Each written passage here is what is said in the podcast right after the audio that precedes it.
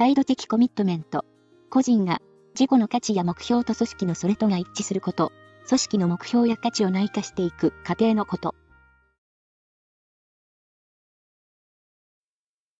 15歳の男子 A、中学年生。A は非行傾向があり、中学校内で窃盗事件を起こし、学校の指導でスクールカウンセラーと面接した。両親は離婚しており、A と二人暮らしのジップとは関係が悪く、居場所がないことなど、自分から家庭の事情を素直に話した。A とスクールカウンセラーとのラポールはスムーズに形成できたと考えられた。スクールカウンセラーは、父親との関係が A の非行の背景にあると考え、継続面接の必要性を感じ、集会の面接を打診したところ、A は快諾した。しかし、翌週 A は相談室に来なかった。担任教師の話では、A は、あんな面接には二度と行かないと話しているとのことだった。A への対応として、最も適切なものを一つ選べ。1、独自の判断で家庭訪問をする。2、児童虐待を疑い、実母に連絡する。3、A には、伝えず、父親を学校に呼び出す。4、A の対人不信に留意し、面接の枠組みをしっかり保つよう工夫する。5、A をよく知るクラスメイトに事情を話し、A を面接に連れてきてもらう。正解は、4、A の対人不信に留意し、面接の枠組みをしっかり保つよう工夫する。回答の1番、家庭訪問が必要かどうかは、チーム学校で協議して決定するので、チーム学校の一員であるスクールカウンセラーが独自で判断することはありません。回答の2番、虐待が疑われるときは、市町村、都道府県の設置する福祉事務所、児童相談所に通報する義務があります。回答の3番、A には伝えず、父親を学校に呼び出すと、A の立場が悪くなってしまいます。回答の5番、A をよく知るクラスメイトに事情を話すことは、守秘義務違反となります。23歳の女性 A、新入社員。A にとって、仕事は、面白く熱心に取り組んでいた。ある日、残業後に、職場の先輩の男性社員から夕食に誘われ、一緒に夕食をとった。先輩の話は、会社のことや仕事のことなど知らないことばかりで、とても役立ったため、また誘ってくださいと伝えた。しかし、その後、先輩から、頻繁に食事に誘われるようになり、A が都合が悪いと言うと、不満げな顔をされたり、いつなら都合がいいかと聞かれたりするため、しつこいと感じるようになった。最近、誘われるのが嫌で会社を休むようになった。A は、そのことで社内の相談室に来室した。A に対する相談室の公認心理師の言葉として、不適切なものを一つ選べ。1、体調で気になることはありませんか ?2、あなたが相談にいらしたことは、とても意味のあることだと思います。3、はっきり断らないから、相手を勘違いさせてしまったのではないですか ?4、また誘ってくださいと言ったのは、職場の先輩に対する言葉として理解できます。せっかく仕事も面白いと感じているのに、このようなことが起きてショックですよね。正解は、3、はっきり断らないから、相手を勘違いさせてしまったのではないですか？正解は3番のはっきり断らないから相手を相手を勘違いさせてしまったのではないですか？っていうことが不適切だということになります。まあそんなこと言ったらね、まあ傷つけることになりますから、相手は相談に来てるんで、まずこういうような発言はしてはダメですね。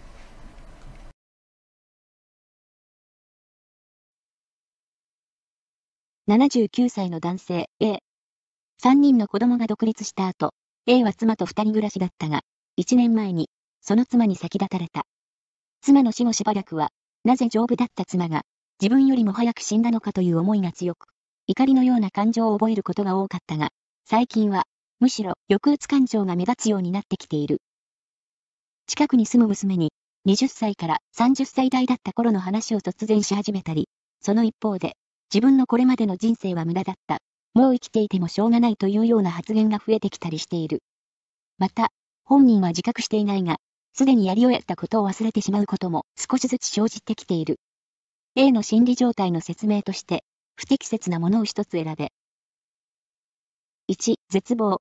2、認知機能の低下。3、レミニセンスバンク。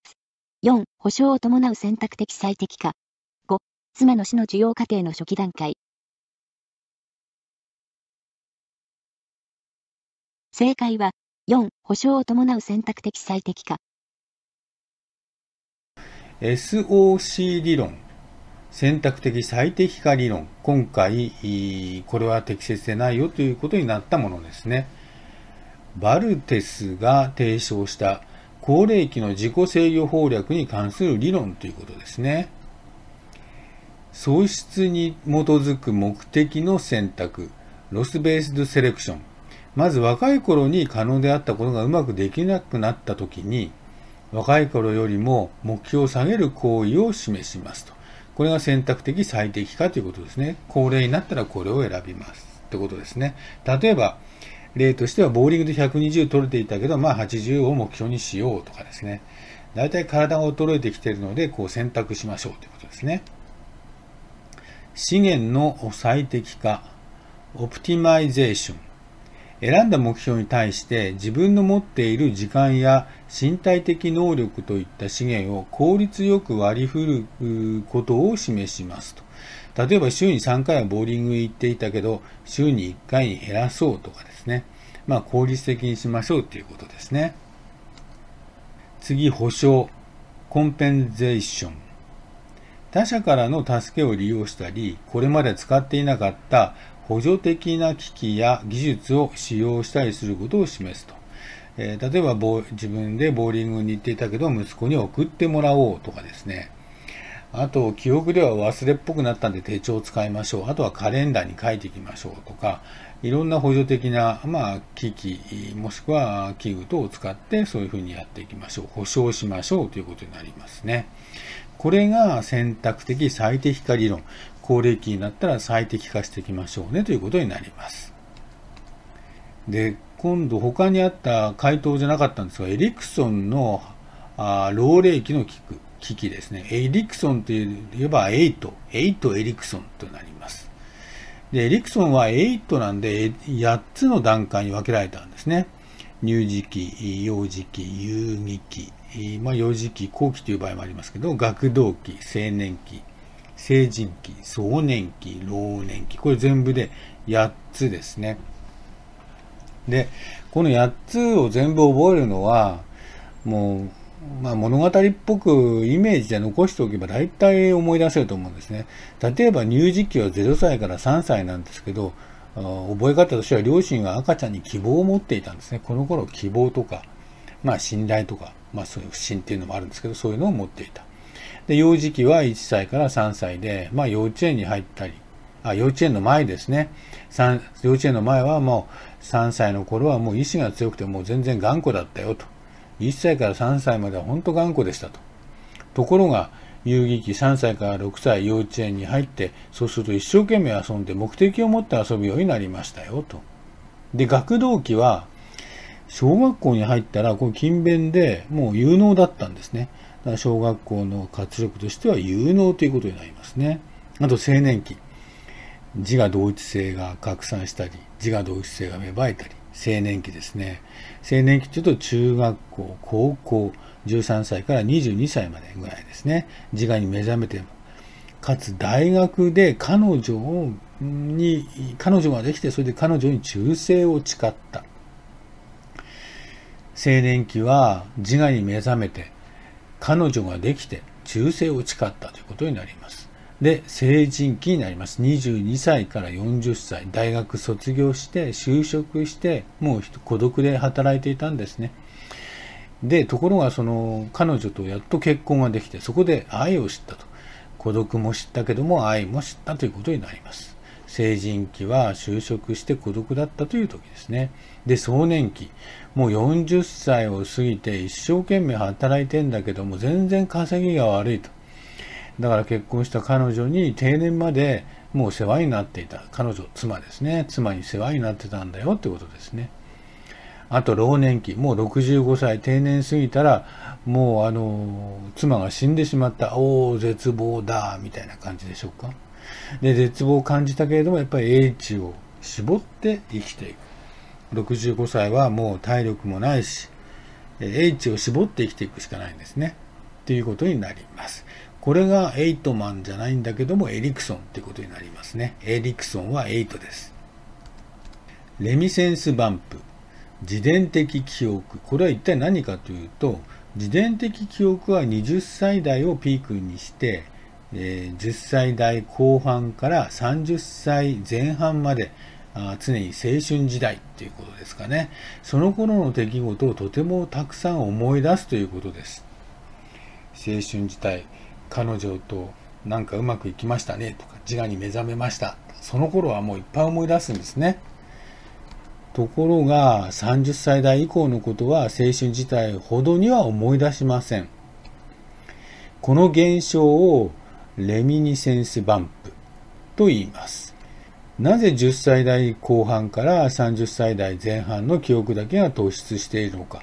それは強い感情を伴う出来事は記憶しやすく思い出しやすいという記憶の特徴から来ているということになります。青春時代は強い感情を伴っている出来事がいっぱい起きるからですね。レミニセンスバンプと言います。自助的記憶ですね。次に死の需要への5段階というのがあって、まあ、1番目は否認と孤立。自分の命が長くないことに衝撃を受けてその事実を感情的に否認したりその事実から逃避しようとしている段階だと、まあ、死の需要への5段階ですね。そのうちの1でした。で次2番目に怒りが来るんですね。死ぬという事実は認識したが一方ではではなぜ自分がこのような境遇になってしまうのか？といった思いが強く周囲に反発したり怒りがこみ上げてきたりすると。死の需要の5段階の2番目は怒りです。で3番目取引をするんですね。神様と取引をするって感じですね。死をもう少し先延ばしにできないだろうか。あるいは奇跡が起こって死を回避できないかと考えて神仏にすがったり善行を行ったりすると。で、それらが過ぎると抑うつが来ます。今回の例題では抑うつっぽいっていうふうに言ってましたね。死を避けられないことが分かり、諦めや悲観、虚しさ、憂鬱、絶望といった気持ちが支配して落ち込むということになります。で、最後にやっと需要が来るんですね。死を誰にでも訪れる自然なものとして受け入れるようになると。これまでの価値観や視野とは異なる次元があることを理解して心静かに過ごす、暮らすということになります。これが死の需要への5段階ということです。それでは問題に戻ります。79歳の男性 A、最近はむしろ抑うつ感情、黄色の部分ですね、抑うつ感情が目立つようになってきている。抑うつ感情目立つようになってんだから、まあね、えっ、と、死の需要過程の抑うつにこう来てるってことですね。で、近くに住む娘に20歳から30歳代だった頃の話を突然し始める。えー、これこそ青春時代を突然し話し始めるってことですね。レミセンスバンプということになりますね。で、もう生きて生きてもしょうがない。おお、絶望感に来てるわけですね。自分はもうこれまでの人生無駄だった。もう生きてもしょうがない。一番の絶望になってるってことですね。というような発言が増えてきたりしている。また本人は自覚していないが、すでにやり終えたことを忘れてしまうことも少しずつ生じてきている。もう忘れるようになってるんですね。もうこの辺で認知機能の低下っていうこともあります。そうすると、この文章の中で選択的最適化、要するに高齢者となったんだからいろんなことを選んで最適化していきましょうということにはというところは全然現れてないということになります。よって今回4番が、まあ、あ心理の説明として不適切なものですね。保証を伴う選択的最適化。これが不適切ということになります。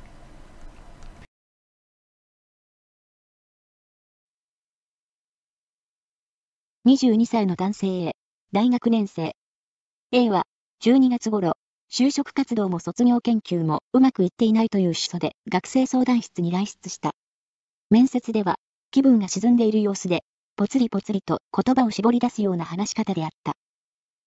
就職活動がうまくいかず、この時期になっても、一つも内定が取れていない。卒業研究も手につかず、もうどうしようもないと思い詰めた表情で語っていた。指導教員からも、日々の様子からとても心配しているという連絡があった。A の自殺のリスクを評価する際に優先的に行うこととして、不適切なものを一つ選べ。1、絶望感や喪失感などがあるかどうかを確認する。2、就職活動の方向性が適切であったかどうかを確認する。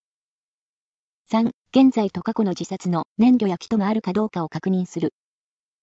4、抑うつ状態や睡眠の様子など、精神的、身体的な状況を確認する。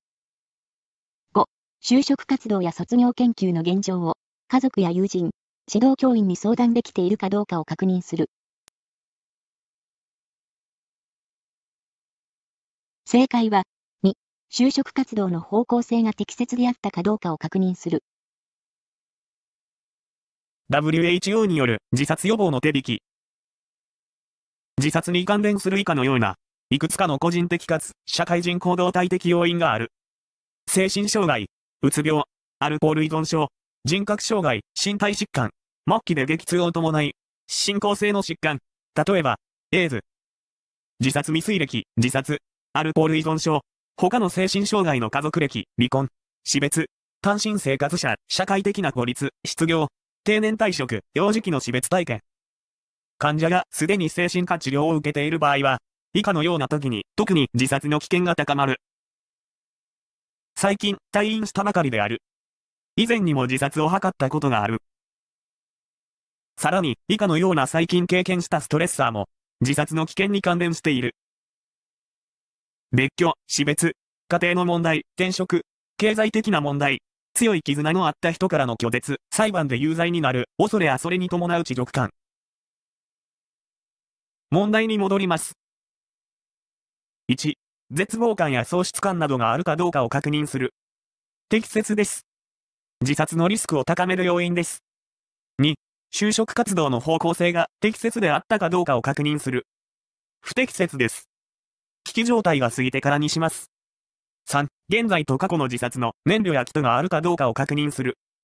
適切です。自殺の実効性を高める要因です。4、抑うつ状態や睡眠の様子など、精神的、身体的な状況を確認する。適切です。自殺のリスクを高める要因です。5、就職活動や卒業研究の現状を、家族や友人、指導教員に相談できているかどうかを確認する。適切です。サポート資源の有無の確認です。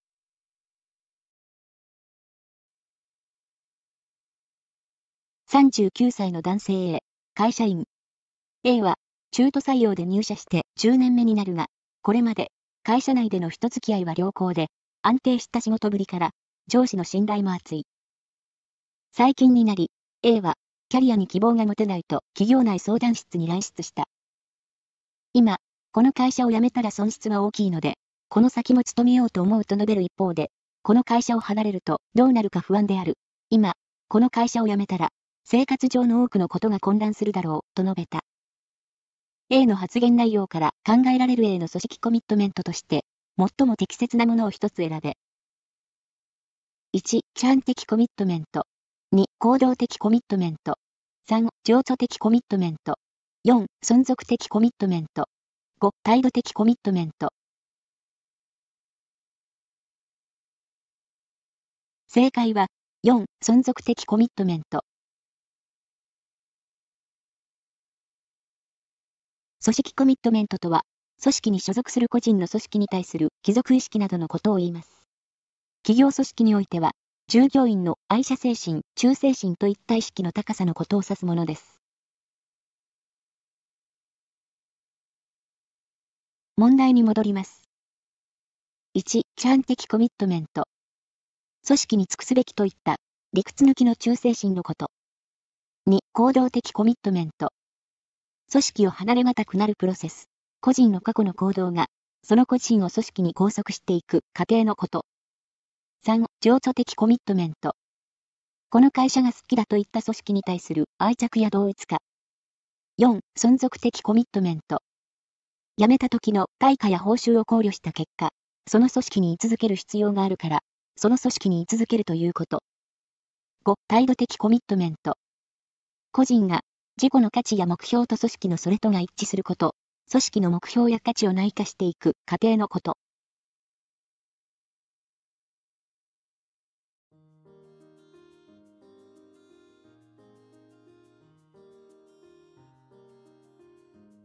態度的コミットメント。